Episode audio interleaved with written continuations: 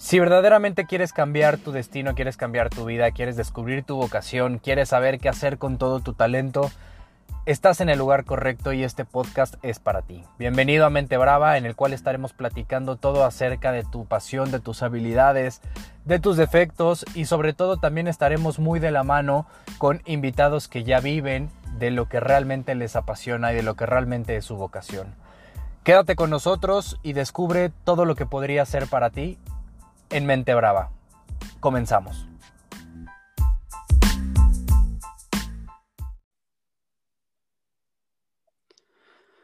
Bueno, pues muy buenos días a todos. Bienvenidos una vez más a un episodio de Mente Brava. Y en esta ocasión tengo a alguien que eh, me ha ayudado mucho en, mi vida, tanto académica como, no lo sabe aún, pero se lo voy a contar ya después, en la parte profesional. y en las dos, ¿por qué? Eh, Aurea, que la considero mi sensei, ¿y por qué la considero mi sensei? Se lo he dicho. Y, no es por quedar bien con Aurea ni con la invitada, sino porque me acuerdo que mi primer calificación de entrevista que tuve saqué 6.1. 6.1 me puso Aurea en la entrevista y lo hice fatal, lo hice muy mal. Pero gracias a esa calificación, gracias a, esa entrevista y gracias a la clase que me diste, que fue una magnífica clase, la verdad es que tengo gratos recuerdos de tus clases pero en específico de, entrevista, eh, me dedico a lo que me dedico, ¿no? Eh, creo que he entrevistado a no sé cuántas más de mil personas en temas laborales, evidentemente, también en temas vocacionales, entonces mi vida es prácticamente la entrevista y es algo que me apasiona y me encanta. Entonces, eh, impactaste de manera directa en, mi mundo profesional. Tengo gratos recuerdos de estos consejos, de estas Em, orientaciones, ¿no? Y pues bueno, qué, qué, mejor que, estar con, con alguien que realmente impactó en este aspecto como mi vida. Te agradezco mucho, Aurea María Costal Lopo, psicóloga clínica, este, doctora en psicología. No, ahí voy, todavía no ah, soy, todavía, no. Estoy, todavía no estoy en el doctorado, estoy en el doctorado en, en psicoanálisis clínico, En, ajá, en pareja y familia. Ahí está, doctorante entonces en psicoanálisis. Doctorante, soy doctorante ahora, todavía. Ya falta poquito, te sigues preparando. Pues bienvenida Aurea, te agradezco muchísimo por estar aquí y cuéntanos, cuéntanos quién es Aurea, de dónde viene Aurea, por qué psicología Aurea. O sea, ya después de que nos cuentes de, ti, ¿por qué, ¿por qué psicología? ¿Por qué psicología? Fíjate que tuve crisis y no tuve crisis vocacional, ¿no? O sea, fue algo así. Bueno, antes que nada, tiempo. Eh, qué perra haberte puesto 6.1, ¿no? O sea, poca manera de decir. Ahora, quiero pensar que ese 6 fue del reporte, ¿no? Que era como muy exigente en los reportes, porque, o sea, no, no ponía puntos, o sea, no ponía décimas en, en, en cuando entrevistaba. Sí, sí, la verdad sí, ah, pero, pero a ver, la materia era, creo que técnicas y taller de entrevista. Entonces, sí, para mí, no, y, y, y, tocas, un, tocas un punto importante. Creo que gracias a que fuiste así, como te describiste, ¿no? Que yo no lo escribiría así. Yo, creo, que, yo creo que fue exigencia. Eh, cambiaron muchas cosas en mí a partir de, de ese momento, eh, sobre todo en tema de psicología, ¿no? La verdad es que, y siéndote muy honesto, a ver, yo estudié con veintitantas niñas y era el único niño en mi generación y todas me odiaban, casi todas. El 90% de esa generación me odiaba porque conmigo nunca fuiste como fuiste con ellas. Creo que, creo que, y de verdad me lo decían. Un día llegó alguien y me dijo, es que Aurea te trata diferente, ¿no? O contigo no es como es como con, con nosotras. Y le digo, bueno, pues es que también... o sea, te odiaban por mí. Ajá, porque, porque tenían, tenían celos y tenían envidia de, de que conmigo no eras tan exigente, no, no exigente. Imagínate, si llego a ser, entonces que, o sea, tampoco sacaste una calificación, ¿no? No, nada, no, nada. El aprendizaje sí, pero en la, en la calificación no se podía decir que yo tenía preferencia por ti. No, porque la más alta creo que sacó como 6.9, 7.1, algo así. En, en ese reporte, me acuerdo perfecto, me acuerdo que todo el mundo... Es que ese reporte es, el primer reporte siempre les digo que es criminal. sí. Es porque de ahí van a seguir los que siguen, que es para subir, ¿no? Exacto. Y así fue. Mira, es que fueron ustedes de mis primeras generaciones, ¿eh? Ya, ya hace un ratito que salieron. ¿Sí? ¿De las primeras? Sí, sí. fueron de las primeras generaciones. Sí, fue en el 2000, creo que 10, 2000, 2010, 2000, sí, 2010. Son las primeras generaciones. Es más, a ustedes les tocó la cámara de Gesell allá abajo como subterránea, ¿no? Sí, exacto. No, hombre, ahora tenemos una de lujo. Bueno, pues así pasa. Qué mala onda. Hasta es circular y todo. No, no, no, una cosa ya. Ah, no, claro que sí. Avanzada. No, bueno, sí, ya nos pasaron al edificio como gente bien. Ah, y está hasta arriba, ¿no? ¿Dónde está la cámara? en la clínica. En la sí. clínica. Sí. Sí, pues mira. Eh, Creo que nosotros nos tocó inaugurar la clínica. Sí, que después no, nos habían hecho al revés los espejos y nos pusieron en medio Ándale, una cruz. ándale. para- ándale. Sí, sí, fueron las primeras generaciones, Sí, que pasábamos sí. un frío horrible. Sí, sí, Claro espantoso, sí. espantoso. Pero te voy a ser muy honesto, la calidad de docentes era muy alta. Digo, no, no lo sé, ahorita me imagino que sí debería se- seguir siendo, pero era muy alta. O sea, eh, salir de psicología de la náhuac era, es- sigue siendo, pero en ese momento la verdad es que salías, y muy clínico, ¿eh? Muy clínico, ¿Sabes muy qué pasa? clínico. Fuiste, fueron de las primeras generaciones y yo siempre lo he dicho, ¿no? Las primeras generaciones les toca lo mejor Ah, o lo peor. y lo peor. Sí, Conforme fueron pasando las generaciones, se fue viendo en qué se equivocaban, en, bueno, en qué nos equivocábamos nosotros, en qué se necesitaba como eh, cuerpo docente. Pero claro, al principio, la primera generación que empezó psicología empezó por humanidades. No había materias de psicología, que yo siempre digo, wow, ¿cómo se metieron?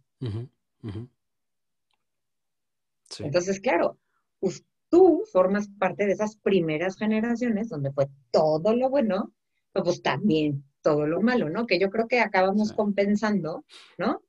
Pero sí, no habría ni parte industrial, o sea, es que se fue abriendo conforme se iban abriendo el semestre, porque la del norte ya estaba muy hecha, sí, pero la del sur era nueva. exacto, Entonces, literal, se iba abriendo la carrera conforme ustedes avanzaban en los semestres. exacto. Justo, así nos tocó. Éramos como el grupo piloto de todo, ¿no? To- Todo, Sí, éramos, claro. tres generaciones éramos el grupo piloto de todo. Ya después, ya Pero todas las demás empezaron a, Sí. a festejar todo lo nuestro. Pero bueno, la verdad es que vale la pena. Sí, sí, sí. Ahora sí, cuéntame de Mi ti. crisis, mira, tuve y no tuve. Eh, es un poco complejo. Siempre me apasionó el área de la psiquiatría, siempre, ¿no? O sea, a mí lo que era la enfermedad mental de una u otra manera, siempre me apasionó. Pero si había algo que tenía más claro que mi nombre, era que yo no iba a estudiar medicina. Ok, O sea, a mí el proceso de llegar a psiquiatría, no. O sea, yo no me veía jamás. Sí me vi en hospitales, trabajé en hospitales, pero eh, operando, no. O sea, yo definitivamente, el proceso que había para llegar ahí, definitivamente. el proceso de médico como tal, El ¿no? proceso de médico, definitivamente no lo quería. ¿no? La psiquiatría me apasiona y me llama muchísimo la atención, pero bueno, la otra parte, la verdad, eh, no, ¿no? La neurología me llamaba muchísimo la atención, pero igual, el punto era pasar por medicina. Y algo que me encantaba era derecho. Ok, Entonces, yo decidí, en realidad mi primera decisión de carrera fue derecho. tienes toda la personalidad de abogada. Además, aparte quería, ¿por qué no? Derecho penal. O sea, era enfermedad mental al final del día, Sí, claro. ¿no? Entonces, eh, mi papá había muerto dos años antes, yo tengo dos hermanos mayores que se quedaron, digamos, como en el rol de papás, ¿no? Ellos tenían que asumieron ese lugar. Entonces, como la niñita, ¿no? Eh, iba a estar yendo a juzgados, ministerio público, o sea, no, no, no había manera, ¿no? Entonces yo quiero derecho, quiero derecho, quiero derecho. Entonces me acuerdo perfecto que me dijeron, si quieres no estudies, no vas a estudiar derecho. O sea, punto se acabó. O cambias de opción, porque estudias. derecho penal, o sea, no hay manera, ¿no? Hoy en día la carrera también se ha abierto a muchas mujeres, eh, hoy en día la mujer también tiene otra posición, ¿no? Pero esto lo echas décadas para atrás y pues era muy complicado, ¿no? A día de hoy creo que todavía llegue a ser algo complicado, pero bueno, de aquella era más, ¿no? Entonces Eh, no Hoy también es, es, es, híjole, por todo lo que puedes llegar a vivir, ¿no? Meterte en ese rollo es, es- también es muy complejo. Ahora imagínate, ¿no? En, en mi época. Entonces era, no, no estudies, ¿no? Yo me acuerdo que me decían, ¿qué quieres ser? O sea, casi, casi, da clases de lo que te dé la gana, estudia, eh, de aquella no era zumba, de aquella era aeróbics, o sea, pero derecho penal no hay No. manera, ¿no? Entonces, dije, es que me gusta la psicología, y la verdad tuve un excelente profesor en la preparatoria, y dije, me gusta la psicología. Entonces me dijeron, ah, si quieres estudiar psicología, no hay ningún problema, ¿no? Pero yo tenía la cosquillita de derecho y tomaba las clases de derecho y a mí me enloquecían y no sé qué. Entonces me acuerdo perfecto que fui a la Náhuac del Norte, porque yo estoy en la Náhuac del Norte, aquella no había en la del Sur. Entonces a la hora de, eh, no es como ahora que todo es online, no, no, no, de aquella todo era presencial, ajá, y entonces firmabas y no sé qué, ¿no? Entonces me dieron mi, mi, mi ficha de inscripción y ponía, ¿no? Que para qué carrera. Y yo decía, ¿qué hago? O sea, yo quiero derecho, ¿no? Y después decía, pero ¿qué tanto lo voy a poder ejercer? O sea, es me acuerdo perfecto que eché un volado, ¿no? Y dije, lo que salga es lo que voy a poner aquí, después ya veo qué pasa en mi casa, ¿no? Pues como buena ¿Y, literal fue ese volado? Sí. O sea, literal monedita y todo. psicología. ¿No? Entonces dije, bueno, pues ya está el destino que decidió. Hoy lo veo en retrospectiva y digo, bueno, por favor, o sea, ¿cómo dejas a un volado tu carrera? Pero pues yo dije, en ese momento, era como con la esperanza casi que de que me saliera derecho y después pues ya veía cómo me iba a, bronquear en mi casa, ¿no? que era una guerra que, ojo, ¿eh? que sabía que tenía perdida, porque sí sabía que no iba a haber opción en, eh, ese punto, ¿no? Eh, entonces puse psicología, entro al VIEW, ¿no? Al curso de introducción y demás, y cada vez me fue gustando más. Entonces logré acabar metiendo esta parte, que al final del día era el estudio de la mente. Exacto.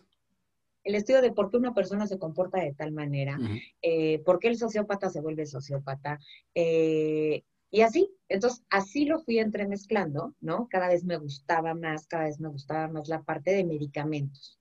O sea, de medicina es que no todo, pero lo que me gustaba, como que me gustaba muchísimo y me fui adentrando, y así logré eh, como sacar el común denominador que en realidad era la enfermedad mental. Porque, ojo, ¿eh? yo tampoco me veía litigando eh, por quien había matado. Sí, claro. Sino más bien me veía investigando el por qué lo había hecho. Claro. ¿Qué lo llevó a...? Y ahí, ajá. Y entonces así fue como empecé este mundo en psicología ¿no? Eh, tuve excelentes profesores, excelentes. La verdad es que el 80% de mi formación eh, como psicóloga y psicoterapeuta se lo debo a la náhuac, ¿no? Fui de las generaciones de la náhuac del norte donde la tendencia era 100% psicoanálisis. 100%. Hay que decirlo porque esto ahora ha cambiado.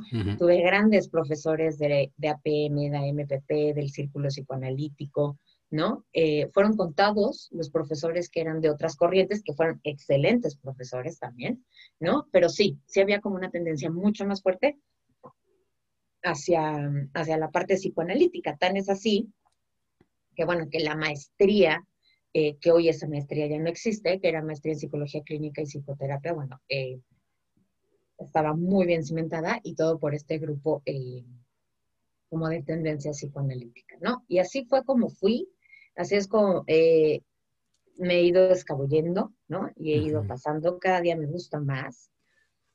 Eso no quiere decir que nunca haya dudado si sirvo para esto. ¿no? Cuando lo digo me dicen, ay, ¿cómo crees? Sí, claro que sí. Yo creo que cuando adoptas la, postura de totalismo o de totalitarismo, lo pierdes todo.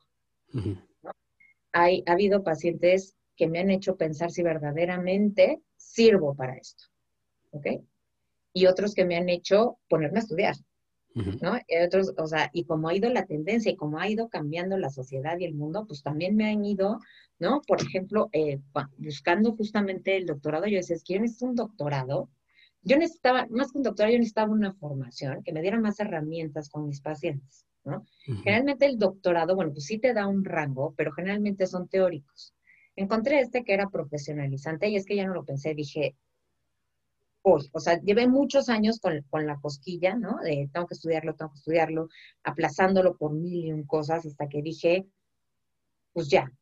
Pero en gran parte, este ya fue por la cuestión de los pacientes de que yo sentía que me quedaba muy coja ya eh, a la hora de, de tener que, de entender, ¿no? Los problemas que estaba pasando de familia. Yo no veía familia, ahora ya veo familia y pareja, pero, por ejemplo, cuando te di clase a ti, pues era única y exclusivamente igual, ¿no? sí.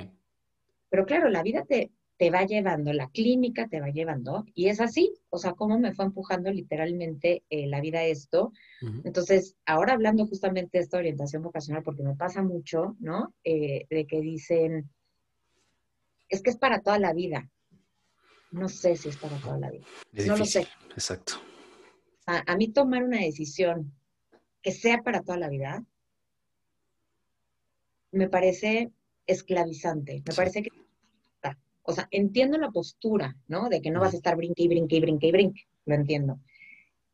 Pero yo creo que sí, en la medida en lo que puedas, tener como un eje y después, pues la vida te va llevando. A mí, si hace 20 años me fueran a decir, vas a ser terapeuta de familia y te va a gustar dar terapia de familia, porque ya no es vas a ser, y te va a gustar, hubiera dicho, obvio no. O sea, lo mío es lo individual. Y hoy, incluso en pacientes individuales, tengo ya todo el esquema, ¿no? De los ancestros, lo cultural, o no sé qué, el por qué se escoge una carrera de acuerdo a la familia. Exacto. O sea, tiene mucho peso. Exacto. Justo, justo tocas un punto importante que, que es la vocación en la adultez, ¿no? Y, que, que, a muchos nos pasa. O sea, yo también he llegado en un punto, para a mí orientación vocacional en, en, la carrera no me gustaba nada. O sea, la clase que me dieron fue, fue, fue muy mala, ¿no? Tanto la clase como, como me quedé con un sabor de boca que dije, es que le estás hablando a personas que siguen siendo adolescentes, bueno, adolescentes, no, no, adultos tempranos, ¿no? Porque ya estamos entrando a los, me parece que en ese momento ya estamos como en los 20, 21 por ahí, por salir. Le tienes que hablar con una pasión que yo note que tu pasión en la carrera, me estás hablando de orientación vocacional, o sea, me estás hablando de, del por qué tengo que convencer a los demás, convencer, ¿no? Pero por qué tengo que hacer esa labor de convencimiento a los demás de decirle lo que vas a estudiar es algo que te va, que te tiene que apasionar, que te tiene que encantar, que tienes que ser bueno y dentro de muchas otras cosas, muchas habilidades no puedo llegar yo como psicólogo con un niño y decirle, bueno, pues es que puede ser que sí, que no, a ver, o sea, cambia el esquema, cambia tu estructura, investiga, analiza, bla, bla, bla, ¿no? Entonces, a mí lo, me pasó lo mismo. Yo dije, jamás me voy a meter en tema de orientación vocacional. O sea, es, horrible eso, ¿no? O sea, para mí estaba neuropsicología en ese momento, me acuerdo perfecto, que era neuropsicología y la parte laboral dije, ahí está, ¿no? Como todos psicólogos decimos, pues, si me quiero pagar mi maestría, este, me meto a trabajar en una empresa, ¿no? Yo empecé por laboral también. Exacto. gracias a la laboral me eh, pude estudiar la, maestría, ¿no? Después ya. Exacto. Eh, porque picar piedra en clínica es muy difícil. Muy, difícil. Y además te ganas tiempo en clínica también entrando a laboral, ¿no? Poco a poco vas a ir, ah, claro, sí. vas a ir viendo ahí. Pero entonces, en este momento también, eh, justo digo, a ver, eh, si me hubieran dicho no, por supuesto que no, pero tocas un punto fundamental que es la vocación en la adultez. Todos estos cambios que tenemos, ¿no? Como ser humano, de decir, coincido completamente contigo, el decir, esto va a ser para toda la vida, ni siquiera el matrimonio sabemos si es para toda la vida, y no por decisión propia, sino incluso puede llegar a pasar algo, ¿no? Algún evento, algún accidente o algo y se te acabó el matrimonio, ¿no? O sea, creo que ya, y más decidir carrera, que es una decisión tan compleja, porque no únicamente ahora es buena en psicología, así como únicamente no hubiera sido buena en, el análisis de, ciertos factores de conducta y de, pensamiento de los, de los criminales, así como hubiera sido a lo mejor muy buena en otros aspectos. Pero entonces, ¿qué pasa en la adultez? En la adultez sigues siendo tu propio orientador vocacional, pero ya eres muy, ya eres muy interno, ¿no? O sea, ya es, aquí ya es difícil. A lo mejor tu pareja, si es que en ese momento lo llegas a tener, le dices, oye, tengo un, quiebre, ¿no? O sea, me voy por acá, me voy por allá, por dónde, y más o menos sigue ciertos consejos. Pero ahí ya es la experiencia que tú traes, más tu conciencia de saber qué es lo que quieres hacer para ti y para tu familia, porque también métele a los hijos, ¿no? Entonces ya hay muchos cambios aquí. Es es como muy complicado porque, a ver, yo eh, siempre lo he dicho, creo que como sociedad, hablo en México ¿eh? particularmente, damos mensajes muy incongruentes y muy dobles mensajes, ¿no? Eh, yo no me acuerdo si en tu generación había, porque haya, ha habido generaciones donde entran menores de edad. No, la mía no me tocó. Entran con 17 años. Los del Estado de México acaban la preparatoria con 17 años. Entonces hay algunos que cumplen 18 Ah, claro, sí me tocó. bueno, una generación abajo me tocó. ¿Eh? O sea, es que, o sea, a ver, ojo, no pueden conducir un coche, o sea, sí con permiso, pero no con licencia, ¿no? No pueden votar por un presidente, ¿no? Pero tienen que decidir su vida. Exacto. ¿Perdón? ¿no? O sea, un presidente son seis años, del otro le estás hablando de pues, un promedio de vida 60, no, vamos a ponerlo más longevito, 70, 80 años, o sea, le estás diciendo que tiene que saber lo que va a hacer de aquí a los próximos 52 años de su vida, pero que no puede votar por un presidente por seis años o por unos diputados por tres. O sea, es incongruente. Eh, creo que hay demasiada exigencia sobre el adolescente o sobre el adulto joven. De repente es como un bombardeo y de repente nos vamos a lo hedonista y lo que te haga feliz es lo que es. Exacto. estos dobles mensajes, por supuesto que confunden, ¿no? Eh, yo lo, he platicado con amigas de que eh, tienen hijas que van, e hijos que van a entrar ya eh, a las carreras y ha de cuenta una lista de carreras que yo decía, ¿cómo? Existe esta carrera y existe esta carrera, o sea, y estoy en universidad, ¿no? O sea, que decir, oye, pues no es que nada más esté en la clínica y no me entero. También creo que la cantidad de opciones y de apellidos que se le pone al mismo tronco común, creo que eso también Confunde más. los puede llegar a confundir. ¿eh? Sí. Ah, entonces, entra también la parte de identidad. Y un punto bien importante, entra la presión familiar. Sí hay presión familiar. O sea, sí definitivamente la familia interfiere directa o indirectamente en la carrera que escoja un hijo. Totalmente. ¿No? ¿Cuántos no hemos visto, por ejemplo, eh, ahora sí que en derecho, porque es el hijo del hijo del hijo del bufete pasado de generación en generación tras generación y cómo vas a ser tú el que corte esa generación? Que no se me da. No todos nacemos para lo mismo. ¿No? Esto también pasa mucho en los médicos. Sí. ¿No? Hijo, pobre hijo que no le guste o que sí le guste, pero resulta que no es tan bueno, no manches. O sea, el, el lastre que tiene. Yo conocí un abogado penalista aquí en México, uno de los mejores abogados penalistas, que primero tuvo que estudiar medicina. Por la familia. Por la familia, ¿no? Y entonces yo le decía, pero ¿cómo pudiste estudiar medicina? O sea, no estamos hablando de, pues voy a aprender a jugar ajedrez. Exacto. Me decía, porque tengo una memoria privilegiada. Entonces, yo aprenderme las cosas no era un problema. Y yo no tenía opción de estudiar otra cosa si quería estudiar. Entonces acabé la carrera, le di el título a mi papá y le dije, aquí está lo que tú querías. Exacto. Ahora voy por lo que yo quiero. El pase de entrada, ¿no? Como, como yo le llamo, es el pase de entrada a la familia. O el pase de salida de la familia, ¿no? Ajá, o el pase de me vas a dejar hacer lo que me dé la gana porque yo a ti ya te di lo que me estuviste pidiendo. Exacto. ¡Qué cañón! Sí, está, eh, es, es, muy duro. A mí, a mí me han tocado casos incluso donde ya le metes temas de homosexualidad, ¿no? Eh, me tocó un caso en donde un niño este, abierto homosexualmente me dijo, es que mi papá no me acepta, ¿no? Yo quiero estudiar gastronomía, pero mi papá quiere que estudie ingeniería. Además, eh, chécate la comparación de carreras, ¿no? El ingeniero y gastronomía. Su pasión era la gastronomía. El cuate había trabajado ya en restaurantes, se había metido desde este mesero, desde garrotero y ya estaba trabajando en cocina.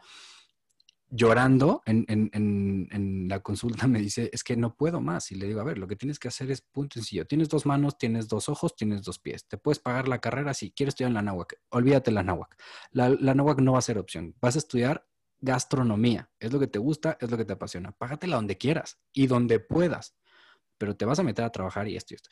La verdad es que dije, no lo va a hacer. Y en algún momento llegó, como un año después, y eh, no, no, no a mí, sino a una de las niñas con las que yo trabajaba, le escribió y le dijo, les quiero agradecer muchísimo porque ahorita estoy estudiando gastronomía, me independicé, no vivo en mi casa, soy muy feliz y además estoy trabajando en un restaurante tal, ¿no? En ese momento volteé con la niña y le dije, hicimos lo que teníamos que hacer. O sea, le cambiamos la vida a alguien que seguramente iba a estudiar eh, ingeniería, iba a tener que aceptar el rol de papá, iba a tener que aceptar el rol de macho, iba a tener que aceptar otra identidad que no era suya, ¿no? Para convertirse en una persona, hacer ese pase de salida y después convertirse en el que realmente soy, ¿no?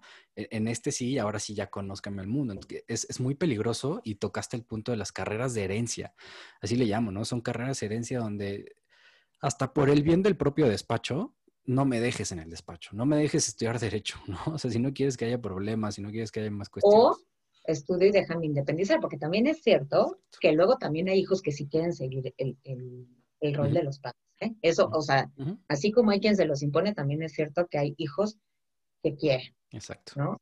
Pero hay apellidos que sí pesan. O sea, es real, vivimos en, la sociedad, vivimos en una cultura y eso pesa y pesa mucho. Sí, totalmente. Totalmente. Sí, porque incluso a veces se le conoce como, ah, claro, eres el hijo del, ¿no? Y viene la profesión, a veces ya ni el apellido, sino el hijo del tal, el hijo de la diputada, el hijo del gobernador, el hijo, o sea, en, una, en una, en, en una, ocasión tenía que ser entrevistas para uno de los colegios de aquí de, Querétaro, y en esa generación estaba el hijo del gobernador.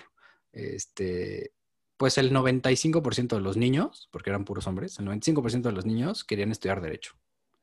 Era así como, a ver, a él, a él se lo puedo pasar, porque su papá es el gobernador, pero todos ustedes y quieren estudiar derecho, ¿por qué? O sea, dame una razón lógica por la que quieres estudiar derecho. Por supuesto que había alguien ahí que quería estudiar derecho por, por propia vocación, pero la gran mayoría es por la influencia, no hablamos de la influencia familiar, pero la influencia social, ¿no? Ahora los amigos, es quiero estudiar derecho porque entonces estoy viendo al papá de mi amigo que está subido en tales cosas, en tanto dinero, bla, bla, bla, la influencia que tiene, el poder que tiene, y a eso aspiro yo, ¿no?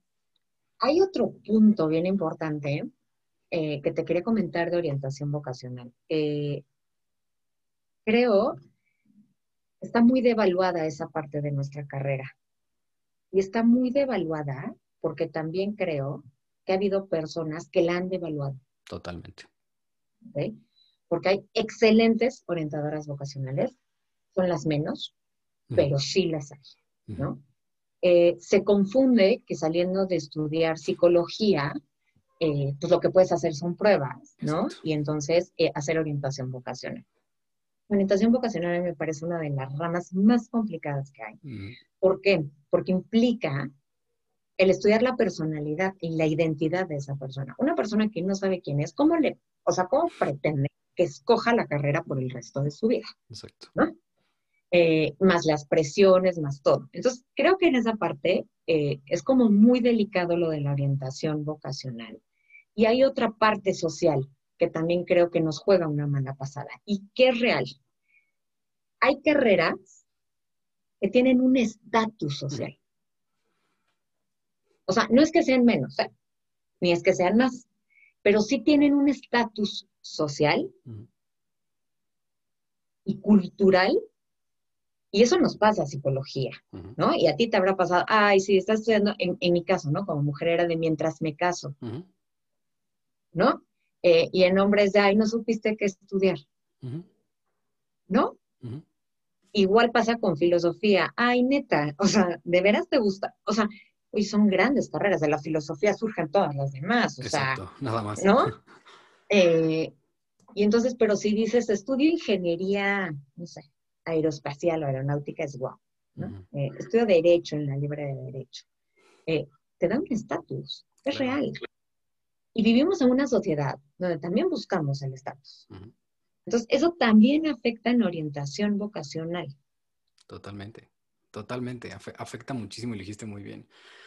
Em, el, punto uno, los orientadores o las orientadoras vocacionales. Yo siempre les digo a los papás, tiene que ser psicólogo sí o sí. O sea, a mí no me vengan con que fueron con un orientador que era coach, porque, y, y de hecho, conozco, ¿no? O sea, conozco quien da giras por la República Mexicana, que no es orientador vocacional, que no es psicólogo, ¿no? Y en algún momento dije, a ver, vamos a probar su método, ¿no?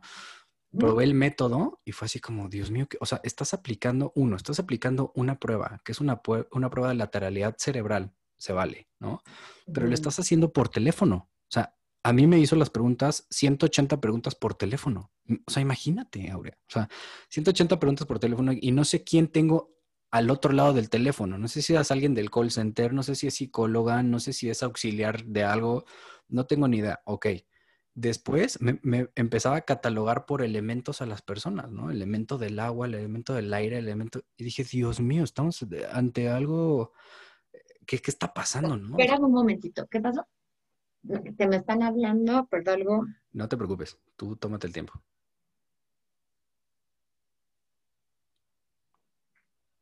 Es que no sé ni quién es. Ah, pues dile que te lo doy a ti, estoy en una... En, perdón, ¿eh? Es que esto es lo, lo bueno y lo malo de home office. Sí, exacto.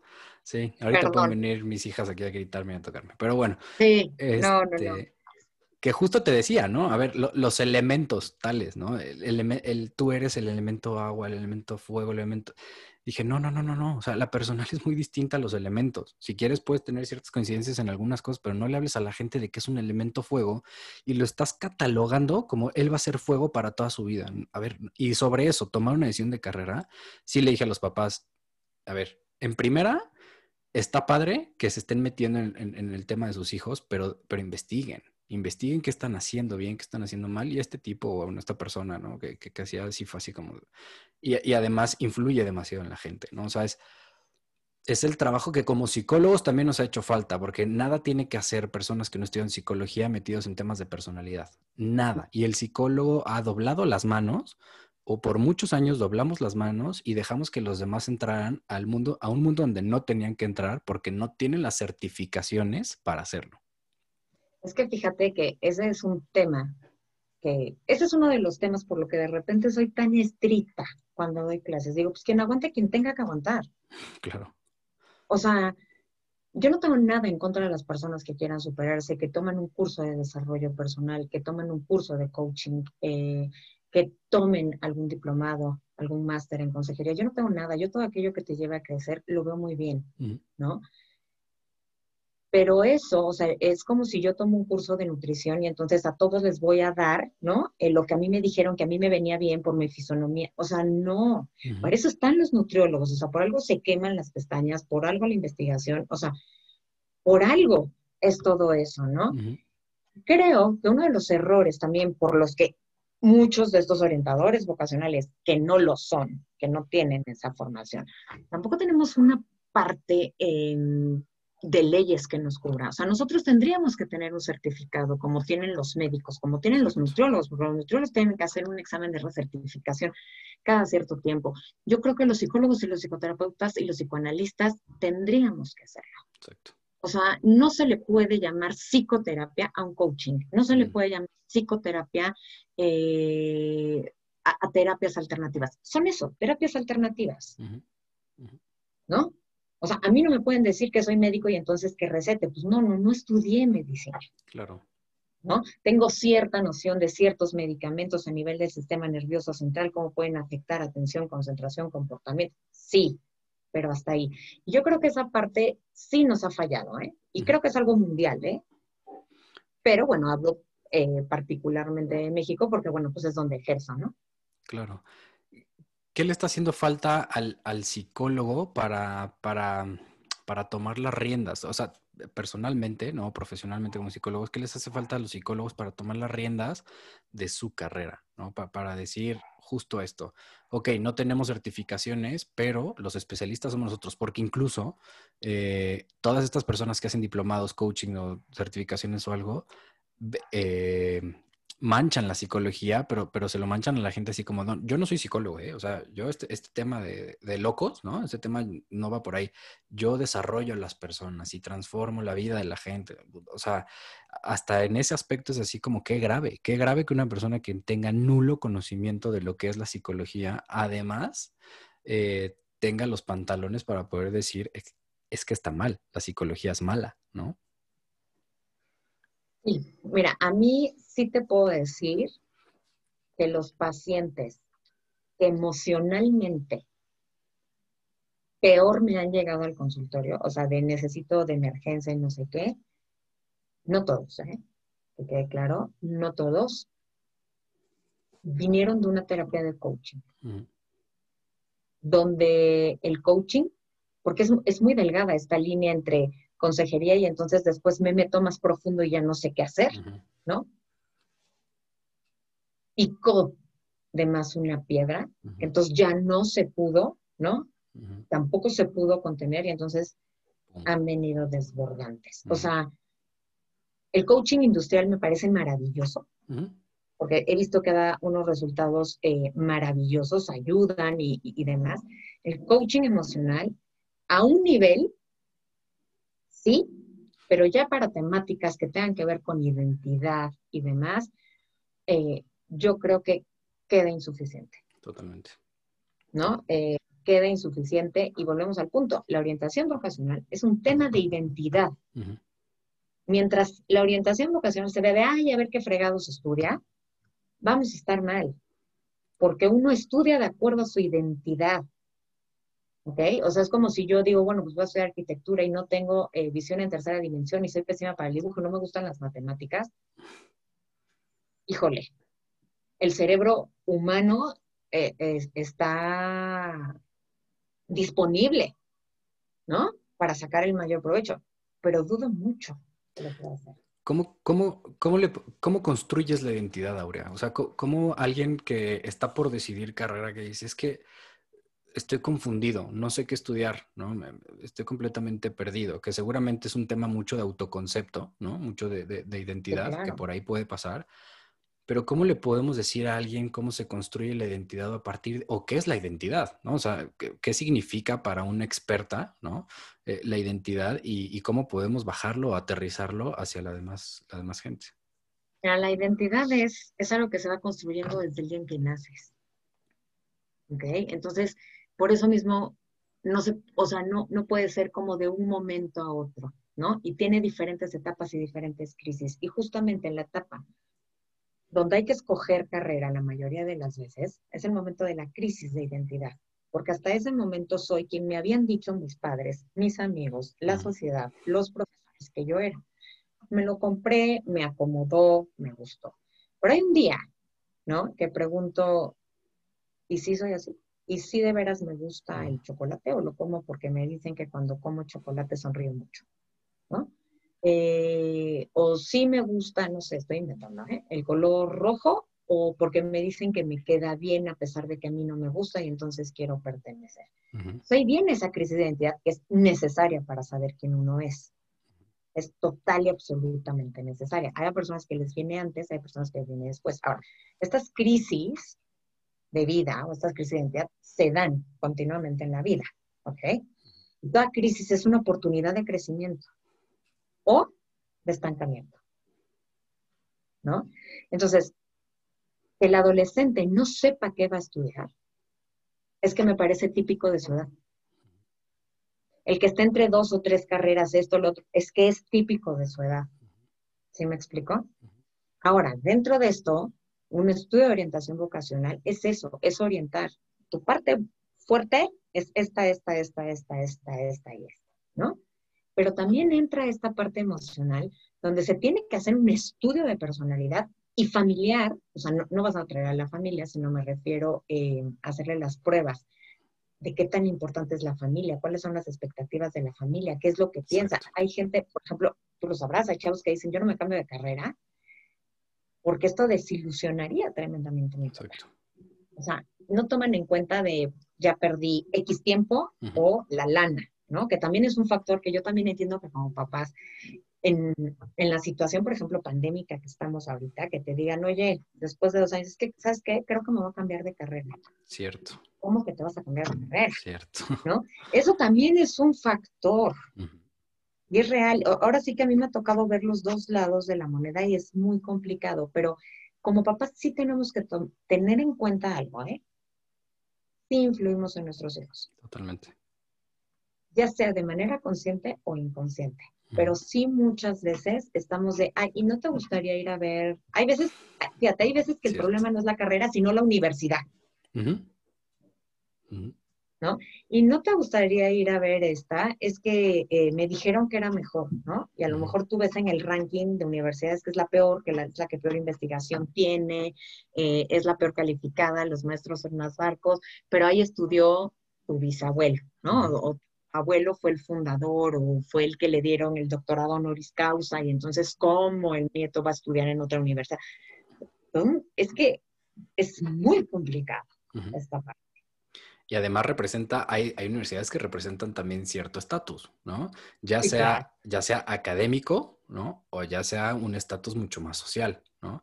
Sí, claro. Este, y, sí, los papás. A ver, e, el, punto de los papás es crucial. Yo divido a, los papás en dos, ¿no? Y por la experiencia que tengo. Me parece que hay papás que se clavan y se meten mucho con lo que quieren de su hijo Y hay papás que omiten completamente al niño. O sea, hay papás que me dicen, a mí me vale, o sea, que estudie lo que quiera, pero que estudie algo. A mí que me venga y que me diga qué va a estudiar. ¿Qué? No sé, pero que lo estudie. Si lo investigó es porque ya es muy su problema, ¿no? Y a, veces como papás piensan que lo están haciendo bien porque lo hacen responsable. Y no, porque el niño de este lado me dice es que me gustaría que mi papá o mi mamá se acercara conmigo y al menos me dijera, lo veo viable o no lo veo viable. O es una carrera que, me parece que va bien contigo o yo te recomendaré otra cosa. Entonces hay niños que demandan esa necesidad de, papá, escúchame, mamá, escúchame, porque lo que estoy haciendo no sé si es lo correcto, ¿no?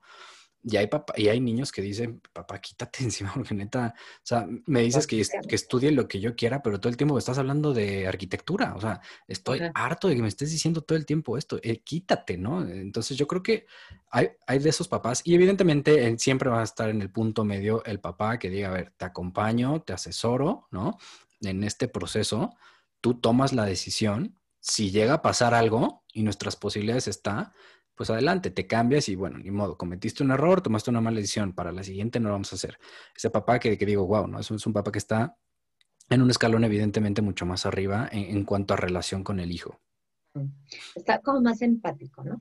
También, exacto. O sea, como estar como más presente y ahí también entra, bueno, pues también el rol de esta sociedad eh, de prisa que vivimos. Eh, digo, ha habido mil webinars acerca de, la pandemia y demás, ¿no? Hoy que ya llevamos ocho meses eh, en pandemia, yo sí creo que trajo cosas buenas. Ojo, habrá alguien que me diga, sí, a ti te trajo cosas buenas porque puedes estar sentada en tu casa trabajando desde ahí y a tus hijos no les falta comida, ¿no? Eh, o sea, lo entiendo. Entiendo que no todos estamos en el mismo barco, pero creo que a este ritmo acelerado de que entonces no teníamos tiempo, bum, bum, bum, o sea, la vida nos hizo de te metes en tu casa y convives porque convives. Digo, hay otros que obviamente el convivir ha sido lo eh, peor. es abuso, eh, asesinatos, ¿no? De todo, no entiendo. Pero también ha hecho que nos miremos más hacia adentro. a, mí, a mí me llamó muchísimo la atención. Eh, este semestre tuve cuatro personas que venían de otra carrera. Ok. O sea, que venían de otra carrera y que lo decidieron en la pandemia. Decían, siempre tuve la cosquilla, pero esta parte, ¿no? Porque fíjate, yo siempre he dicho que psicología es como muy, eh, es percibida muy polar, ¿no? Como algo muy bueno, que entonces eh, para gente inteligente como, ah, no sabe qué estudiar, se va a meter a, psicología, ¿no? Porque resulta que eh, al, al, psicólogo van los locos, que sea y sí déjenme decirle que los locos, los verdaderamente personas que están locas tienen una parte tan sana que eso es lo que les ayuda al tratamiento, ¿no? Eh, ahora sí que hay veces que bendita locura, sí, ¿no? Entonces al psicólogo de repente se le ve como, em, como debilidad, ¿no? Quien va al psicólogo es porque está mal y está débil. ¿Ok? Ese es el concepto que tenemos. Pero sin embargo, al psicólogo que es orientador vocacional, no, es que ese sí me va a ayudar. Es que el otro también. O sea, es que de hecho para ser orientador, ¿no? Tuvo que empezar por el proceso eh, de ser eh, psicólogo, ¿no? Pero sí, o sea, pero como que se ve, la orientación vocacional se ve como una orientación de tipo intelectual, no emocional. Eh, no sé si te ha pasado, pero yo lo escucho con compañeras y, con personas contemporáneas a mí, ¿no? Que tienen hijos ya en edad de estar. Eh, es que no sabe qué carrera estudiar, entonces eh, le va a ayudar a escoger carrera. no he escuchado a nadie cercano a mí. voy a llevar a mi hijo a un estudio de orientación vocacional, ¿no? Para que le ayude a decidirse y ver cómo va este proceso y cómo se siente y su personalidad y su identidad. No, es, la ayuda es a nivel intelectual, no es emocional. O sea, es como esa disociación, esa división, ¿no? Y entonces yo no creo en la psicología, pero estamos en todos los webinars de psicología. Ajá, justo. ¿No? Eh, eh, ¿no? Eh, no, es que fíjate que no, pero el otro día en el programa de fulanita de tal, ¿no? dijeron. Es que y es que me compré un libro de autoayuda en el súper. Ajá. Es, así. Es que vivimos en una cultura, ahora sí me refiero mucho a México, porque también lo veo hasta en la parte empresarial, vivimos una cultura en la que el error es debilidad pura. O sea, no puedo permitir que te equivoques, no puedo permitir que lo veas mal o que estés mal. Al contrario, tienes que hacer todo lo posible, no me importa si haces fraude, no me importa si eres corrupto, no me importa si tienes, tienes que hacer todo lo posible para que el error no se vea. No me importa qué haces, pero que no se vea. Imagínate eso en una persona. No puedo demostrarle al mundo que estoy triste, no puedo demostrarle al mundo que me siento mal, no puedo demostrarle al mundo que estoy enojado conmigo, con mi familia, con mis amigos, con alguien. ¿Por qué? Porque entonces me van a ver débil, ¿no? Esta cultura que sigue siendo muy machista, esta cultura en la cual la debilidad es únicamente para las mujeres, ¿no? Los hombres no tienen nada de debilidad. Pero imagínate también en un tema vocacional, ¿no? En un tema vocacional es, no le puedo demostrar a nadie que yo no, yo no puedo, yo no puedo decidir mal una carrera, porque yo la carrera que la estoy decidiendo, la estoy decidiendo porque soy muy inteligente, porque yo no me equivoco, porque soy bla, bla, bla. Entonces, la cultura del error en este país está catalogada como lo peor, cuando al contrario, gracias al error puedes cambiar muchas situaciones por las que estás viviendo. Y en este momento de la pandemia, los psicólogos agradecemos, sobre todo los clínicos, agradecen mucho que, haya llegado la pandemia. ¿Por qué? Porque fue cuando más trabajo se tuvo y cuando se está volteando a ver a la psicología como, ah, claro, mira, ¿no? No era la herejía que todo el mundo pensaba, sino realmente la ayuda que necesitamos. Insisto, toda crisis es una oportunidad de crecimiento. Y ahora que decías esto, ¿no? De debilidad, y ahora sí que no vas a dejar mentir, porque tú eras eh, tú tenías tu harem en el sentido de que eras el único hombre con dos mujeres. ¿Cuántos hombres estudiaron psicología? Tres. O sea, de, que yo me gradué, cuatro, éramos cuatro, de 85 mujeres. Está. Es que hasta las carreras se están sexual, o sea, sexualizando en el sentido, sexualizando no, no, quiero que se me interprete, va por género. Son de género. ¿No? Va de género. Yo te puedo decir que en el doctorado casi que son más hombres que mujeres. Mira. También es una realidad, ¿no? Digo, esto va cambiando también. Eh, pero de mi generación, pues muchas mujeres dejaron de ejercer cuando tuvieron sus hijos o le pusieron pausas y el hombre es más complicado que le ponga pausa a, eh, a su formación, ¿no? Pero está eso, o sea, o el que un hombre quiera estudiar, eh, hay ciertas carreras que si las estudia la mujer o las estudia el hombre, está mal visto, porque a las carreras le hemos puesto una connotación de género de identidad masculino o femenino. ¿no? Ingeniería automotriz, ¿qué hace una mujer en ingeniería automotriz? Es la única niña. ¿Y? Sí. ¿No? Totalmente. Entonces, todo esto, la identidad, ¿no? La propia identidad, las crisis de identidad propias, los problemas familiares, los problemas económicos, los problemas socioculturales, más la cuestión de estatus y de género de una carrera. Exacto. De veras, es muy complicada la elección de carrera. Exacto. Y luego elige la universidad, ¿no? Porque, yo les digo, a ver, no se vayan por la universidad a la que se va a ir su amigo, su primo, su novia, bla. No, no va por ahí. Hay universidades que también van con tu perfil. Hay universidades donde tú te ves en, una náhuac porque eres mucho más social, mucho más de ayuda al prójimo, mucho más humanista, bla, bla, bla. Te gusta el tema de relaciones públicas o te vas a lo mejor a, otra universidad donde sea más del emprendimiento, sea más del desarrollo de negocios, sea más o sea, hay, hay, personalidades también dentro de las mismas universidades, ¿no? Por eso el plan de estudios puede llegar a variar entre una psicología en la Ibero y una psicología en la náhuac o en la VM o en la WIC o en la Salle, o sea, nada que ver. Pero fíjate, ahora que ponías ese ejemplo, me recordé las personas que estudian economía en el ITAM. O sea, que te digan, ¿estás estudiando economía en el ITAM? No. ¿No? O sea, es un erudito, es de otro nivel. Hoy llega un economista a la hora laboral que viene de otra universidad, ¿no? De una universidad que a lo mejor no es tan prestigiosa, y pues lo levanta. Claro.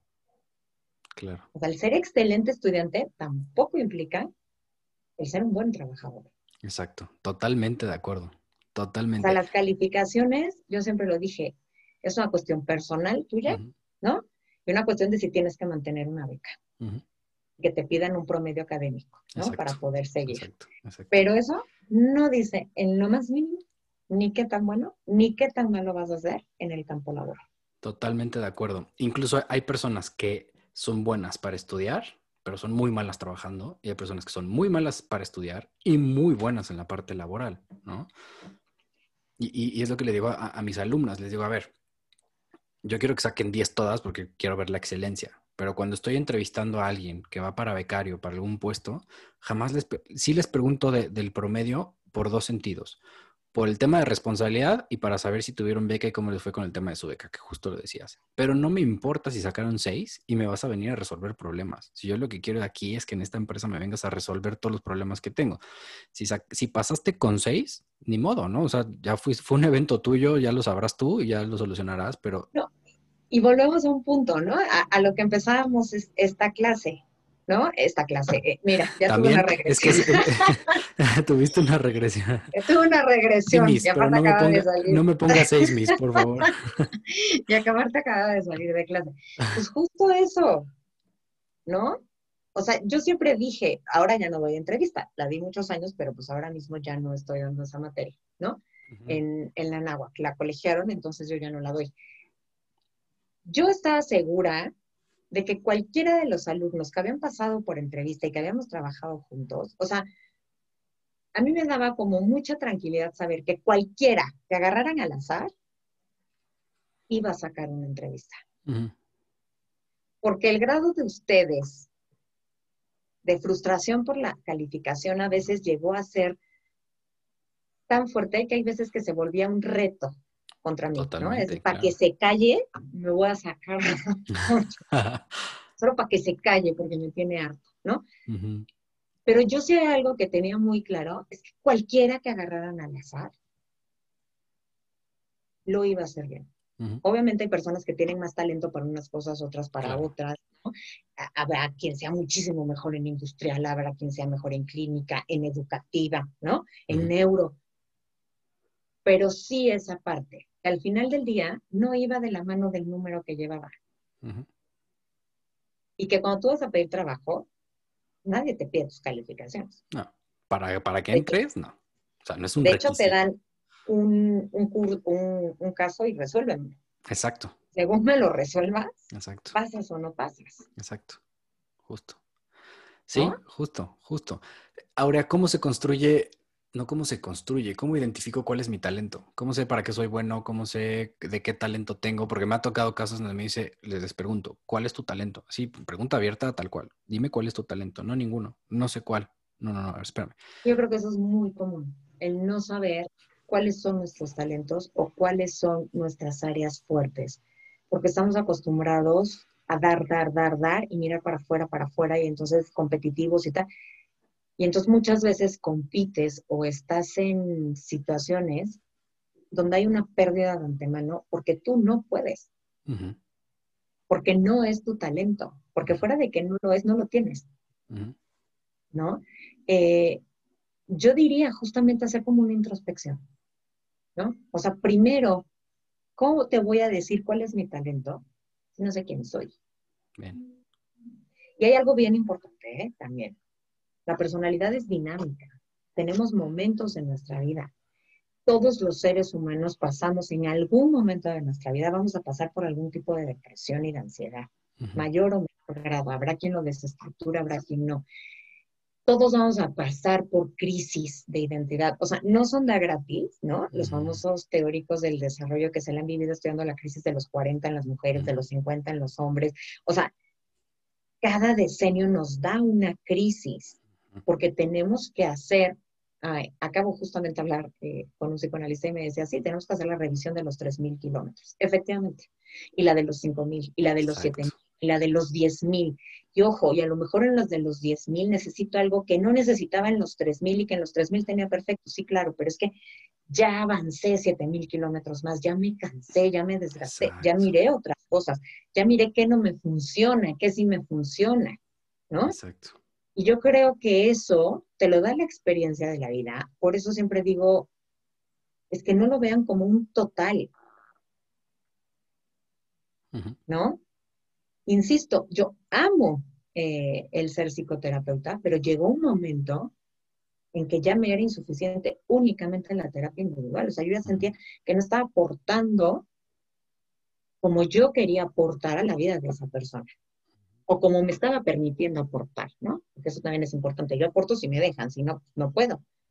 Y jamás me hubiera imaginado que iba a ser una especialidad en familia. Y estás con todo, ¿ah? Estás con todo en, familia y pareja. Eh, me encantan tus lives. Ya, ya, ahorita ya vamos a Ah, hoy tenemos uno. Sí, todos los martes a las ocho y media lo tienen. El problema es que yo justo a las nueve grabo un, bueno, estoy en un programa de, fútbol, pero luego o los veo diferidos, o digo, bueno, vuelvo a ver ocho y media en lo que las niñas como por ahí se, pueden acostar o algo, y entonces depende del tema, la verdad es que sí me meto, ¿no? Entonces como que sí me meto a ver, pero me, me encanta, o sea, me encanta porque además abordan, ya te cambié el tema horrible, pero no, abordan, no, no, está bien. abordan el tema del amor, por lo que yo entiendo y lo que he visto, el tema del amor desde un aspecto psicoanalítico, que yo te voy a hacer muy honesta, Aurea. Tú para mí estás aquí como sensei. Para mí el psicoanálisis, el psicoanálisis nunca me, nunca me cruzó. Y yo le digo a mis niñas, a mí el psicoanálisis me da como, como, como, como que cosquilla, como que algo me, me dice, no, váyanse para otra parte. Pero me, me encanta, o sea, y, y, creo que se lo dije a mi esposa, mi esposa sabe perfectamente esto, ¿no? Le, le dije, es que abordar el, el, el, amor desde un aspecto psicoanalítico, creo que la neta te engancha muy cañón. E, e, es que el psicoanalista es un mercadólogo que yo creo que ni siquiera se ha dado cuenta, ¿no? No se dan cuenta el poder que tienen ahí, ¿no? Para poder enganchar a, la gente, ¿no? Y, a mí me encanta. La verdad es que están padrísimos los temas. Este, me gusta mucho. Fíjate, justamente este centro, Centro Camp, salió, a mí me invitaron, ¿eh? Eh, ahora sí que yo fui invitada, lo cual agradezco tremendamente, eh, salió por justamente esta percepción que se tiene eh, del psicoanalista ortodoxo freudiano, que entonces tiene que estar en diván y entonces todos son pulsiones y entonces todo es complejo de Edipo y entonces la persecución y no sé qué, ¿no? Y no somos solo eso. Sí, sí hay una parte de eso, sí, es real. Sí, sí, sí, sí, sí. Es la base. Pero también es cierto el paciente que vio Freud hace 100 años en Viena era uno al que ha evolucionado a día de hoy. Entonces, estamos tratando de eso. Nosotros también evolucionar, ¿no? Con las problemáticas que hay hoy en día, ¿no? Evolucionar y también hacer de un lado de que, ojo, es el paciente el que tiene que decidir hasta dónde vamos a llegar. Exacto. Que luego el psicoanalista nos podemos llegar a perder porque queremos ir y si no quiere y si no necesita, ¿no? Entonces es eh, como un espacio de divulgación de ver el lado cercano y amable del psicoanálisis. Obviamente no estamos hablando de un psicoanálisis ortodoxo, porque obviamente si esto lo escucha alguien de APM que es ortodoxo me va a querer degollar, no para nada, no es ortodoxo. Es esta línea de psicoanálisis relacional, que entonces me permite estar mucho más cercano a ti, que entonces me permite incluso si hace falta, pues meterme en términos de psicoeducación. Sí. Y, la sensibilidad con, la que se trata es distinta, ¿no? O sea, creo que además para estas nuevas generaciones también que son, a ver, millennials, centennials, ¿no? Que, están, eh, que necesitan ese, todo relacional, ¿no? O sea, absolutamente todo, en estos momentos merca relacional, tal relacional, todo relacional. Es que de hecho es psicoanálisis relacional. Y eso es, eso es lo que lo hace yo creo que tan, tan atractivo para los que a lo mejor no estamos como tan enganchados con o vivimos con un psicoanálisis que conocemos porque además eh, por, porque lo estudiamos, ¿no? Pero de repente a mí me enganchó, o sea, me enganchó por completo y dije, chin, ¿no? Estoy descubriendo una parte de mí del psicoanálisis que no me gustaba. Fíjate que es, y es, es muy nuevo también, ¿eh? E, esta forma, y tampoco se ha visto mucho ya en México hay eh, la Asociación de Psicoanálisis Relacional eh, y México Contemporáneo, es capítulo contemporáneo. Eh, y se está dando. Y, y, el abordaje del psicoanálisis relacional es mucho más cercano, ya no es este espejo en blanco que entonces no te pueden ver reír, llorar, digo, tampoco te vas a echar a llorar con el paciente, ¿no? Claro. Pero es real que hay cosas que a ti el paciente, que tú lo verás con los chavos que estás en orientación, que te dan ganas de abrazarlo y decirle, de veras estudia lo que quieras, ¿no? Entonces, esta parte que es como más cercana, que es como más humana y que también se necesita en orientación vocacional. o sea, que lo necesitamos en todo. Gran parte, ¿no? El que tú me decías, no, eh, ¿qué talento? Se tiene que relacionar con él mismo. Si esta persona no está relacionada con él mismo, por supuesto que no puede saber el talento. Exacto. Y además tiene que exponerse, ¿no? O sea, creo que ahí es, es el principal eh, error que pudiera cometer el papá o la mamá, ¿no? Eh, entiendo que vivimos también en una cultura donde los dos trabajan por lo regular, ¿no? En donde ahora las necesidades son diferentes y el dinero, pues, eh, es, es, muy complejo, ¿no? Y más en estos momentos. Pero el papá o la mamá que mete a su hijo a clases de, de, cultura, de canto, de música, de tal, tal, tal, el papá que lo mete en los deportes, el papá que lo está metiendo en todos lados, le está ayudando al niño a poder entender de dónde agarrarse para también lograr también, eh, para lograr esa identificación, ¿no? Para poder decir, esa identidad, para poder decir, miren, soy muy bueno en el piano, ¿no? Algo que a lo mejor nunca hubiera descubierto alguien, ¿no? Miren, soy muy bueno en equitación o soy muy bueno en tal cuestión, ¿no? O sea, creo que el ayudar a tu hijo, incentivarlo a que desarrolle otras habilidades, aunque sea muy bueno o no sea bueno, le vaya bien, no le vaya bien, pero va entendiendo para qué sí le puede agarrar, para qué no. Me parece que en orientación vocacional eh, y algo por lo que he vivido es justo esto, los niños que tienen más claro el asunto a pesar de tener dos o tres carreras, que no es nada malo, ¿no? Al contrario, eh, los niños que la tienen más claro son los niños que tuvieron una educación muy, muy cercana a la cultura y al deporte, ¿no? O sea, son, son niños que, que, que estuvieron más expuestos a esta parte. Los que no son los que estuvieron repletos en su casa metidos en los videojuegos, ¿no? O sea, ahí, y, se nota muchísimo. A veces el del videojuego te dice, pues quiero estudiar diseño multimedia o quiero estudiar tal carrera relacionada a los, videojuegos. Pero hay niños que estudian en su casa sin hacer prácticamente muy pocas cosas, ¿no? O en clasecillas de por ahí y están completamente perdidos porque no saben ni por dónde. Creo que en este sentido, los papás lo que tienen que, lo que, tienen que hacer es ayudar a sus hijos a exponerlos lo más posible a ciertas actividades para que ellos se descubran en temas de habilidad. De hecho, eh, los nuevos programas de educación desde kinder, bueno, pues en teoría son así, ¿no? Y que todo se maneja a través de competencias y, la, y las ferias que hacen de tecnología y todo, y eh, el Shark Tank, y entonces hacen juegos de oratoria, o sea, como lo que los ponen, ¿no? A mí me parece maravilloso Kitsania, por ejemplo. ¿No? O sea, es una maravilla, es literal, juegan a hacer lo que quieren y entonces prueban man. Y esto les ayuda también a identificar qué rol. O sea, de chiquitos yo creo que todos en algún momento hicimos ser bomberos o biólogos eh, em, repartidor de, de, paquetes, ¿no? Eh, el cajero. Pero lo pueden probar. Después obviamente crecen y pues hay quien sí le gusta y hay a quien no le gusta y a quien no le queda de otra. Eso también es otro punto dentro de la orientación vocacional. Hay carreras que te pueden encantar, pero también tienes que comer. Exacto. Sí. Eso es real. O sea, a lo mejor lo puedes estudiar de segundo como hobby, pero de primero para mantenerte, no va. Bien. Sí, justo. ¿Qué sigue para Aurea? ¿Qué, qué, más eh, viene para ti, además del doctorado, además de Centro pues ¿Qué más estás haciendo? Cuéntanos. Pues mira, estoy dando clases en la, en la Universidad Panamericana y en la NAHUAC, ¿no? Cuéntame de la UP, que, platícame un poco de la UP, porque yo tengo, un, tengo una muy buena este, perspectiva de la UP en, en cuanto a cuestión educativa. A mí me gusta mucho, es un programa muy fuerte, ¿no? Eh, de hecho, son cinco años a ver, en realidad son cuatro, porque cuatro son la carrera, pero para que te den el título tienes que hacer la especialidad. O sea, tú sales de la UP con una especialidad. Bien. ¿No? Eh, y entonces deciden, obviamente su especialidad más fuerte es la neuro. Y se les nota. Sí. O sea, sí tienen unas tablas eh, impresionantes, ¿no? De hecho, empezando porque los dos primeros años eh, de carrera de psicología llevan muchísimas materias de medicina, ¿no? Entonces, tienen esas tablas y esas tablas son muy fuertes. O sea, yo siempre lo he dicho, yo en la parte neuro, hasta que la práctica me diga lo contrario, yo creo que en la parte neuro es hoy por hoy los estudiantes que más preparados salen en la parte de neuro, indudablemente. Sí, sí lo creo. Indudablemente, ¿no? Digo, están saliendo apenas las generaciones, ya muy pocas generaciones egresadas, ¿no? Y creo que la generación egresada más grande, no sé si llegue a, a 40, creo que no llega. O sea, en realidad, dentro de este mundo que es la Ciudad de México, pues apenas. Pero sí, sí, sí tienen una formación muy, muy fuerte. ¿eh? Sí, sí lo creo.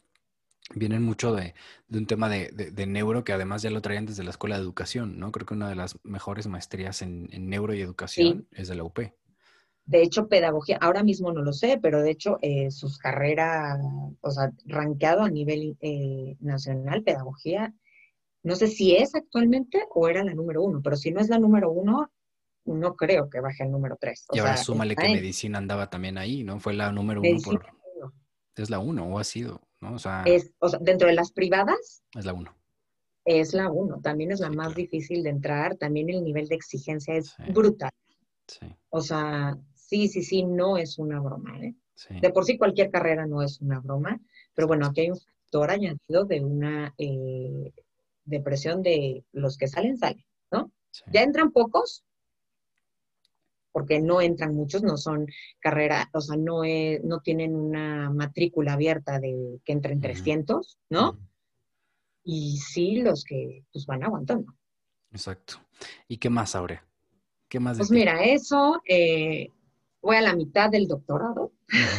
Entonces, eh, ¿cuántos años es tu doctorado? Es de dos, ah, pero pues yo no lo puedo hacer de carga completa, ¿no? Entonces llevo año y medio pero porque me fui a, o sea, en vez de llevar cuatro materias por semestre, llevo dos. Ok, y es en la WIC. En la WIC, estoy estudiando en la WIC, el psicoanálisis, eh, el doctorado en psicoanálisis con acentuación en familia y pareja, porque también hay con especialidad en niños y adolescentes y neuro. Ok. ¿No? Entonces, eh, en familia y pareja, tengo que acabar eso, eh, estoy muy feliz trabajando en Centro Centroca, mis pacientes, en esta parte de divulgación psicoanalítica. ¿Y qué viene? Pues no sé, lo que venga y lo que venga lo trataré de agarrar. Sí tengo en la cabeza hacer una, una, maestría en familia. Bien. Irme al ILEF, ¿no? Que la especialidad, porque eh, es de tres años y medio, pero primero, o sea, yo creo que sí sería bueno acabar el doctorado, ¿no? Es que digamos que ah, la parte de acentuación eh, de familia y pareja ya terminé. Solo me quedan las clases de tesis y de psicoanálisis eh, francés y neuropsicoanálisis. Qué padre. O sea, ya lo que es familia y pareja ya acabé eh, las seis materias. Y te hace falta el, ese rush del... ¿no? Sí, ¿No? Entonces el otro día lo estaba comentando en casa y se les cuadricularon los ojos de cómo, ¿no? O sea, ¿a qué hora no? No dije, no, ahorita no, ¿no? Pero bueno, eh, a ver. Bien, pues a ver, eh, quien piense que psicología es una carrera fácil o mientras me caso, no, es una carrera muy similar a medicina en cuanto a, o te sigues preparando, digo, puede que no te prepares, ¿no? O sea, puede que te quedes ahí donde tú estás y tú escoges, pero el mundo te está demandando que o te sigues preparando o te sigues preparando. Y además, el amor que le agarras al... Me parece que psicología es una carrera que tienes para trabajar en donde se te pegue la regalada gana. O sea, el campo laboral de la, de la carrera de psicología, después hablamos del tema de dinero, ¿no? Pero, es, es otro boleto. Es otro boleto, pero el campo laboral es extremadamente amplio. Las corrientes son muy amplias. O sea, puedes trabajar en donde tú me digas, puede haber un psicólogo sin ningún problema. Es una carrera permeable. Se permea todo. Se permea una empresa, pero se permea una casa, pero se permea un consultorio, eh, se permea a trabajo social. Es, permeable, es adaptable. ¿No? Y algo que a mí sí me ha pasado es que mientras más estudio, más quiero estudiar y más siento que no sé. Sí, exacto. O sea, literal. Sí. Es que dices, no, porque vas a salir ya preparado. O sea, me echa año y medio ya. ¿No? Sí, ajá. Pero la técnica, esto, o sea, te va pidiendo más. ¿Y por qué? Porque al final del día, yo en particular, ¿no? Eh, trabajas con personas. Las personas cambian de acuerdo a cómo la dinámica sociocultural cambia. Exacto. ¿No? Yo te puedo decir que antes de la pandemia era un tipo de consulta con una narrativa, ¿no? Que cada quien tenía su problema. Viene la pandemia, se vuelve una narrativa, ¿no? Con diferentes personalidades, pero la misma narrativa, las mismas angustias, pero mismas angustias, ansiedades miedos y preocupaciones que yo tenía o que yo tengo, ¿no? Porque yo también estoy en pandemia, no es decir, a mí no me va a dar, en mi familia va a ser... Eh, Todo es perfecto, ¿no? Exenta, no. Y las personas evolucionamos como cambia la sociedad. Los problemas políticos afectan, los problemas sociales, los problemas económicos, y eso pues cambia la narrativa, pero es que a mí me afecta esa política porque vivo dentro de esa política, a mí me afecta esa sociedad porque formo parte de esa sociedad. O sea, no es que yo esté aquí y ellos están acá, no, todos estamos al mismo nivel, ¿no? Y entonces, pues para entrarle hay que prepararte más y más. Totalmente. Y, y, y, además, em, el, psicólogo es un apasionado por completo. Ah, ya sé qué te iba a decir, ahorita me acordé. Eh, ¿Quiénes son los que están utilizando la, terapia en línea? O sea, los que menos se pensaban que lo utilizaran, que fueran los psicoanalistas, ahora son los que están. Es que lo utilizan los de hambre. ¿Cómo te paso a explicar? El psicoanalista ahí es un claro ejemplo de cómo tienes que ir evolucionando. Exacto. El psicoanalista, yo tengo un compañero en el doctorado que él hizo su tesis, su primera tesis fue acerca de la terapia online. O sea, todavía no había en México, estábamos muy lejos de esto y demás. Y eh, a él la crítica le vino, no te sé decir qué asociación y no voy a balconear porque no sé bien. El caso es que psicoanalistas ortodoxos le dijeron, llámale como quieras. Pero no va a pasar no es, no, no, le decían, le puedes llamar terapia, le puedes llamar como te dé tu gana. Eso no es psicoanálisis. Y tómala. ¿No? Y ahora en una clase, la verdad decía, ah, sí, pero ahora sí me piden mi tesis, ¿no? claro, cambia el encuadre, cambia todo. Cambia el hecho de que, pues, ¿no? Puede llegar alguien, oye, es que están tocando, es que te quieren ver a ti, es que el perro llegó ladrando, pero es que llegaron los hijos, que por más que les dices, no entren, no, no, no, pues cambió todo. Y a partir de ahora, digo, ya hay personas que ya han escrito, ¿eh? pero yo creo que esto ha sido un cambio y una revolución enorme, ¿ok? Al psicoanálisis ortodoxo. El que se quede, hoy, que, no en el psicoanálisis, en todo lo que sea ortodoxo, creo que se está cerrando a una posibilidad de nuevas visiones. Totalmente. Y de nuevos aprendizajes. Es como la universidad que se cerrara, yo no doy clase online te quedas sin matrícula. Exacto. No hay más. Exacto. Sí, es o te voltean a ver o te voltean a ver, ¿no? Pero tienes que estar expuesto, ¿no? Exacto. Y abierto. Y abierto, exacto. Y, querer hacerlo, ¿no? O sea, eh, con, esa convicción de sí, esto es lo mejor en estos momentos porque ya me lo está demandando el, ¿no? En estos momentos es, lo mejor y, habrá que ver cómo, cómo se queda, ¿no? Nosotros igual con el tema de home office, pues habrá que ver cómo, cómo, cómo se queda este asunto, todos los que estamos viviendo, ¿no? Pero ya, ya, ya veremos en, en algún futuro. Definitivamente, yo creo que en su mayoría preferimos lo presencial. Sí. ¿No? O sea, eso indudablemente. Pero esto también ha dado la oportunidad, yo te puedo decir que tengo pacientes que en persona no conozco, ¿eh? Que los conozco a través del Zoom y a través del Zoom siento su dolor y a través del Zoom, eh, obviamente de cintura para arriba, puedo ver sus movimientos y demás, y que no sé si cuando volvamos en presencial se conviertan en terapias presenciales porque viven muy lejos. Es más, tengo personas fuera de mí. E, eso, justo. ¿no? O sea, ahorita puedes tener a alguien de Tijuana o puedes tener a alguien de, desde Europa dándole consulta. Desea. Y eso abre todavía más la globalización del mundo. Pues Centro K. O sea, ¿Centro, K? Centro K literal es, es parte de. Sí. Muy bien. Aurea, creo que ha sido el capítulo donde, no, estoy seguro, es el episodio más largo que he tenido y te voy a decir algo. Nos llevamos una hora y trece más o menos. no, bueno. Falta todavía muchísimo. ¿No? Entonces, si tú me dejas la puerta abierta para poder volver a hacerlo después y poder platicar más cosas, yo te voy a seguir invitando, ¿no? Este, la verdad es que ha sido un enorme placer platicar de apasionada a apasionada el tema de la psicología, de la vocación, de los papás, de los niños. Sigo aprendiendo, ¿no? Te lo voy a decir siempre, siempre que estés ahí presente, te voy a decir, sigo aprendiendo de Aurea. ¿No? Eh, seguimos aprendiendo, incluso ya me pusiste una calificación, me dijiste que esta era una clase, entonces... Este... Sí, ¿qué tal, eh? Mi regresión. ¿No? Entonces, la verdad es que te agradezco otra vez muchísimo. No va a ser el primer episodio de, de Aurea. Sé que has dejado has dejado en el camino, ¿no? De esta hora y hora 20 minutos, demasiada información que tenemos que, que vamos a rescatar muchísimo y sobre todo que los papás, ¿no? Niños también.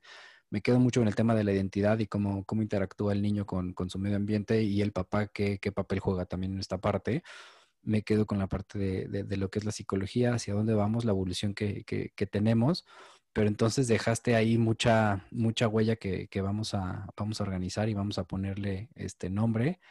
Y déjanos tus redes sociales, danos tu, toda tu información para la gente que te quiera contactar, ya sea para terapia, ya sea para consejos, ya sea para lo que sea con respecto a nivel profesional. ¿En dónde te encontramos, Aurea? Eh, mi correo es aurea m de María costal arroba hotmail.com. Okay.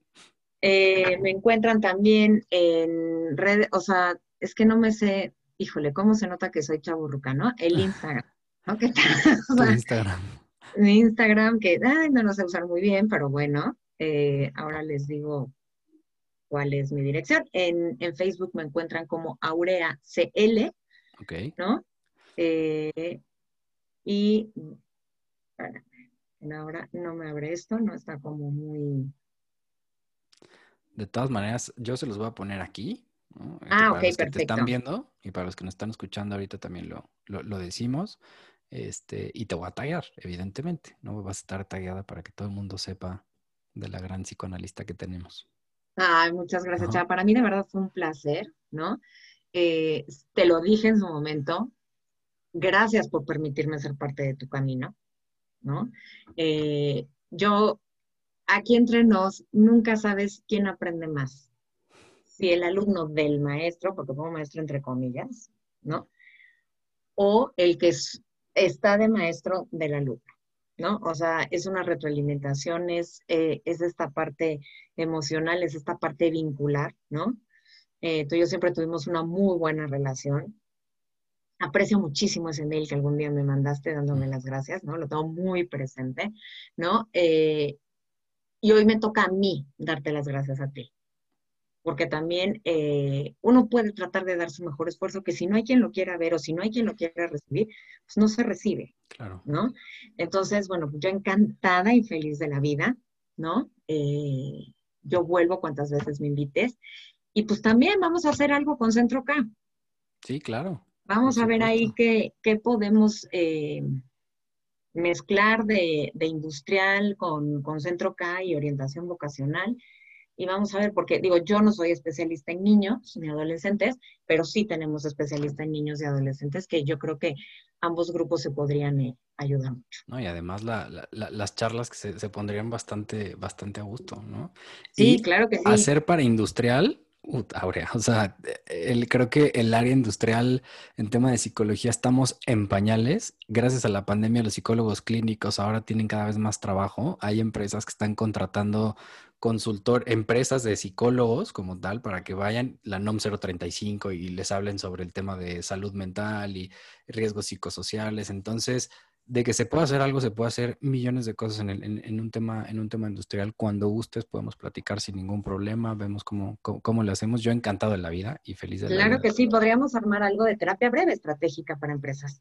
Exacto. Para los eh, empleados. Muchos estamos, estamos, otros están perdiendo empleos, o sea, me sumo porque nunca sabes, ¿no? Sí, no. O sea, la situación es complicada. Exacto. ¿Ven? Ya algo, algo, algo nuevo de esto es, o sea, si la pandemia no te trajo más trabajo, ahora nos trae mucho más trabajo, ¿no? Sí, este, sí, sí, sí. Mi mujer me dice, please, ya para de hacer tantas cosas que estás haciendo porque nos vas a volver locos, pero pues así es esto, ¿no? Ahorita sí, ahorita nos pusimos de creativos. Necesarios. Sí. No, yo creo que necesarios siempre hemos sido, lo que pasa que no siempre hemos sido indispensables. Yo creo uh -huh. que ahora es el momento de, de, de, que estamos siendo indispensables y también, bueno, pues es nuestra obligación prepararnos para eso. Totalmente, totalmente de acuerdo. Pues Aurea, ahora sí ya te dejo ir, que te vayas con tu familia, que te vayas con tu trabajo, que esa llamada que te dijeron, que, que te dijeron ahí que te estaban haciendo, a ver, a ver de quién era, ¿no? A ver qué, qué, qué, importancia tenía. Y pues otra vez, otra vez y muchas veces más, mil gracias, muchas gracias por haber estado en, en, en este episodio de Mente Brava y pues a todos los que nos están escuchando, no se pierdan de, de, este episodio y sobre todo si quieren contactar a Aurea, pues ya les voy a poner las redes sociales por ahí. Les mandamos un muy fuerte abrazo. Chao a todos. Muchas gracias, Chava. Un fuerte abrazo. Bye, bye. Bye.